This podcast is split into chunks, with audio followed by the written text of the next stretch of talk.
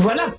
C'était surréaliste. J'ai honte. C'est complètement ridicule. Des envolées pas comme les autres. Sophie Durocher.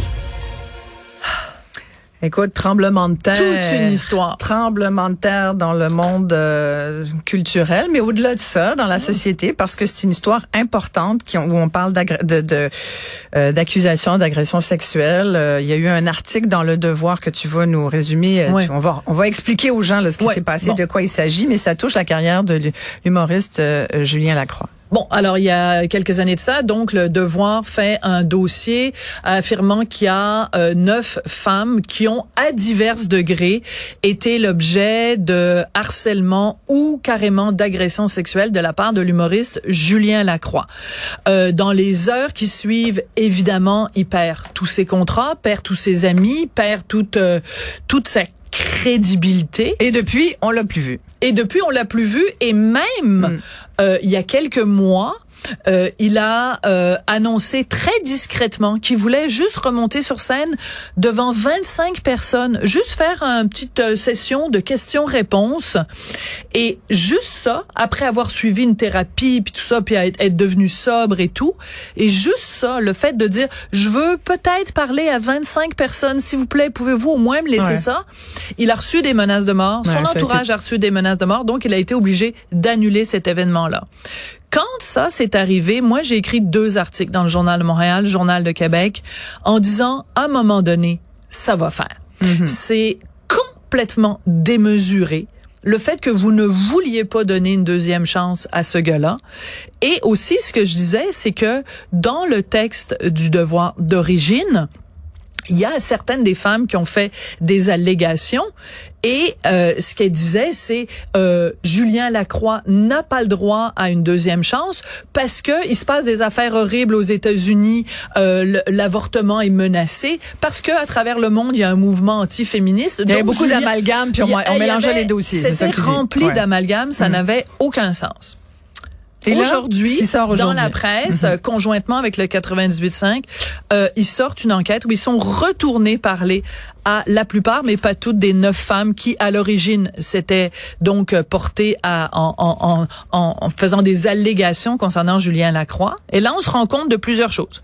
Il y en a une qui dit moi, je ne suis pas une victime. J'ai utilisé le terme agression sexuelle à ce moment-là dans le devoir, mais aujourd'hui, c'est pas du tout ces termes-là que j'utiliserais. Je considère pas que j'ai été violée par Julien Lacroix. Il y en a une autre qui dit est-ce que j'étais très fâchée contre Julien Lacroix? Est-ce que ce que j'ai dit à son sujet c'était un désir de vengeance? Il y en a une autre qui dit ben moi j'ai reçu énormément de pression, de pression de la société parce que la société s'est dit bon il n'a pas été condamné au, cr- au criminel, c'est à nous de lui faire vivre l'enfer. Elle dit, j'ai l'impression d'avoir été recrutée. J'ai l'impression d'avoir été recruté.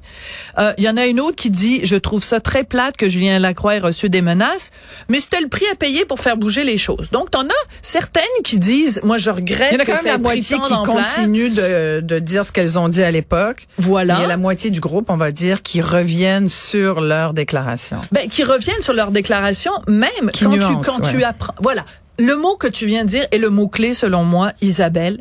Ce qu'on comprend à la lumière de l'enquête d'Isabelle Haché et de euh, Marie-Ève Tremblay. Tremblay, c'est le manque de nuances qu'il y a pu avoir au moment de l'enquête du devoir.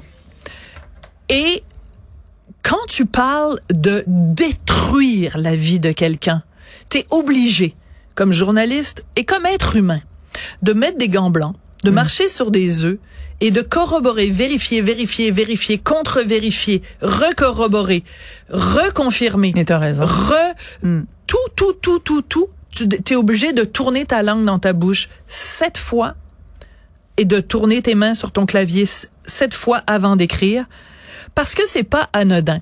Ce que Julien Lacroix nous dit dans ce témoignage dans la presse ce matin, c'est qu'il a essayé, qu'il est passé à ça de se suicider, que la seule chose qu'il maintient sur terre aujourd'hui, c'est quand il regarde dans les yeux de son enfant. Puis je te vois être émue, Isabelle, et moi aussi quand je lisais ça ce matin, je me disais, nous on a une responsabilité comme journalistes. Quand on écrit quelque chose au sujet de quelqu'un Hmm. et que potentiellement cette personne là peut se suicider, t'es mieux d'avoir un dossier en béton. C'est sûr. T'es mieux d'avoir un dossier. Mais au-delà du travail journalistique, même si c'est ça qui a créé Ben, ce- cette espèce oui. de réquisitoire, il y a aussi, tu l'as dit tout à l'heure, la, la notion de deuxième chance. Oui. Je pense qu'au Québec, on croit à cette notion de deuxième chance. Elle est importante. Et c'est là, peut-être, où, entre autres, le bas blesse dans toute cette histoire, comme dans d'autres, peut-être, histoires. C'est que, il y a plus moyen de revenir. c'est ça. Parce Et- que et- puis il fait quoi, lui, tu sais? mais il fait quoi? Il dit, je peux gars- même pas travailler chez Costco. il- il- c'est ça. Il faut Imagine que- comment il faut qu'il puisse revenir. Il faut qu'il Oui. puisse être repentant de. Tu sais, il y a sans doute eu des comportements. On n'y était pas, ni toi puis moi, ni Non, les mais lui-même le dit, oui, j'ai pas été il correct. il- c'est- exactement. Mais après, à partir du moment où un gars fait ce qu'il faut faire Oui. pour se réhabiliter, la réhabilitation, c'est un vrai processus tu qui Oui. doit être respecté. Et dans notre état, Mais les le- victimes aussi doivent être respectées. Oui. Après, si t'as des filles, moi, ce que je trouve dommage et dommageable dans un cas comme ça, que je trouve qui est à prendre vraiment avec beaucoup de nuances, je leur ai dit, c'est que ça fait tellement de dommages. ben, ça fait du tort parce ça que fait tellement de tort aux vraies victimes qui veulent témoigner parce que là, tu as l'impression que c'est des filles qui ont crié au loup pour des mauvaises raisons. voilà, Et là, tu fais comme, oh mon Dieu. Moi, j'ai lu ça, puis je me suis dit, ça nous pas fait reculer, possible. ça nous Tellement. fait reculer de 5 On ans. Ah, 10 ans. 10 ans, Sophie. Je Oui. Parce que la prochaine fois qu'il va y avoir quelqu'un ben qui va dire, tu sais, même Déjà qu'on fouille dans des histoires de victimes pour voir si la fille avait-tu trop bu, avait elle a-tu trop de chum, c'était-tu son habitude d'aller d'être un peu légère, légère puis d'aller dans les chambres d'hôtel. non, ça, c'est un tu sais? mythe. Dans les, dans, dans les palais de justice aujourd'hui, en 2022, Isabelle, un, un avocat n'a pas le droit de faire ça. Ça s'appelle mythe et stéréotype. Un avocat dans une cour d'agression sexuelle n'a pas le droit de faire ça. Et si il se risque, et si il se risque sur ce terrain-là, c'est le devoir du juge De le rappeler à l'ordre. à l'ordre. Et si le juge ne le fait pas, la victime, l'accusé a le droit de revenir et de porter la cause en appel parce que le juge, à ce moment-là, aurait failli à sa tâche. C'est important de le rappeler parce que aussi à travers tout ça, et moi je trouve qu'un film comme La parfaite victime a fait énormément de tort dans ce sens-là, en décrédibilisant le système de justice avec beaucoup d'affirmations approximatives. Mais revenons au dossier de, de la presse. Moi, une chose euh, aussi qui me frappe, c'est quand il y a des filles qui disent, qui témoignent et qui disent, ben il y avait une vague de dé- dénonciation à ce moment-là. On était au plus fort de la vague. Il fallait que tu te positionnes. Ne rien dire par rapport à ça, c'était mal vu. Attends deux secondes, toi. Tu es en train de me dire que si tu n'allais pas assez loin, si tu faisais juste dire, oh, il m'a tapoché un peu, ben c'était pas correct parce que là, il y avait un mouvement. Puis si tu étais une vraie féministe, fallait que tu dénonces, fallait que tu balances ton part. Puis si tu dénonçais ton part, tu balançais ton part seulement du bout des lèvres, ben là tu avais les autres féministes autour qui disaient ben là, il me semble, fais-tu vraiment partie de la gang toi? Fais-tu partie de la clique? Ben, je te trouve un peu euh, sur les freins. C'est de ça qu'on parle. Ouais. Quand on parle d'un mouvement de société qui dérape, c'est ça. MeToo est un mouvement essentiel et heu- heureusement que Harvey Weinstein est en prison. Est-ce que ça veut dire que dans le processus, on a porté des soupçons et qu'on a pensé que dans tout homme sommeillait un Harvey Weinstein, moi je pense que oui et je pense qu'on est allé trop loin dans certains cas. Et quand Et je je pense qu'il y vois a des degrés aussi, Sophie, dans Ben oui. ce qu'on appelle une agression sexuelle. parce que le dossier de la presse commence où on raconte l'histoire d'une fille qui s'appelle Alice. À un moment donné, Mais- euh, elle croise au coin de la rue Julien Lacroix, en plein milieu de la nuit, à la sortie des bars. C'est sûr Euh, que commencer avec cet exemple, oui, mais on est situé sur le ton du reste. Oui, mais il reste quand même que le témoignage de cette Alice est au cœur du Tout reportage Ouais. du Devoir. Ouais. Donc, dans le Devoir, c'était comme la pierre angulaire, Mm-hmm. une des deux pierres angulaires du reportage. Là, la presse reparle à cette même Alice euh, quelques années plus tard et elle dit écoute je l'ai rencontré au coin de la rue.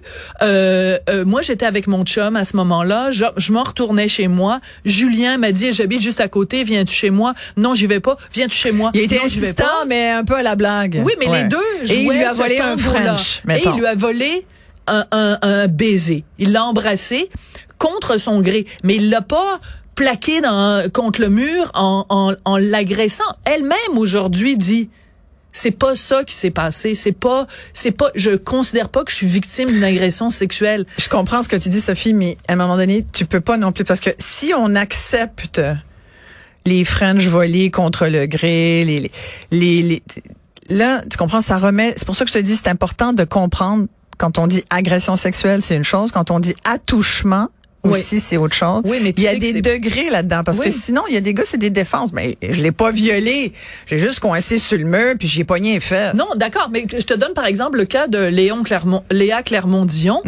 Euh, C'était important la cause de Oui. Léa Clermont-Dion contre Michel Venn parce que justement c'est ce genre de de de de- d'action là. Le gars lui a mis la main sur la cuisse, il a essayé de remonter vers ses culottes. À un moment donné, il l'a plaqué contre le mur. Il l'a bon, je me souviens plus trop des détails, mais en gros c'était c'était ce genre de truc là.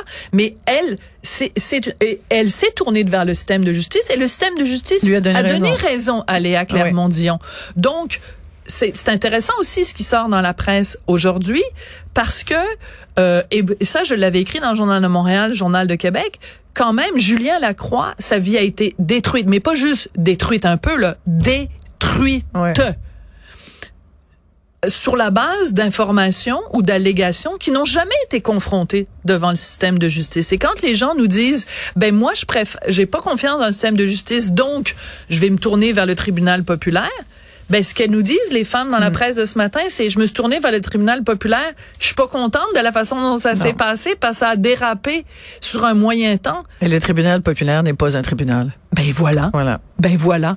Et moi, ce que je trouve terrible, la phrase la plus terrible dans ce dans ce reportage là, c'est une femme qui dit "J'étais fâchée contre Julien Lacroix. Est-ce que c'est un désir de vengeance C'est pour ça qu'on a un système de Ouais, droit. C'est pour ça qu'on a un système de justice pour pas que Miss Tinguette se lève un matin en disant "Moi, ça me tente de venger d'un gars, mais aller me le varloper à la une du devoir." C'est et je m'excuse, je deviens émotive, mais c'est pour ça qu'on a des, des cours de justice Tout à pour fait. empêcher cette phrase-là un désir de vengeance.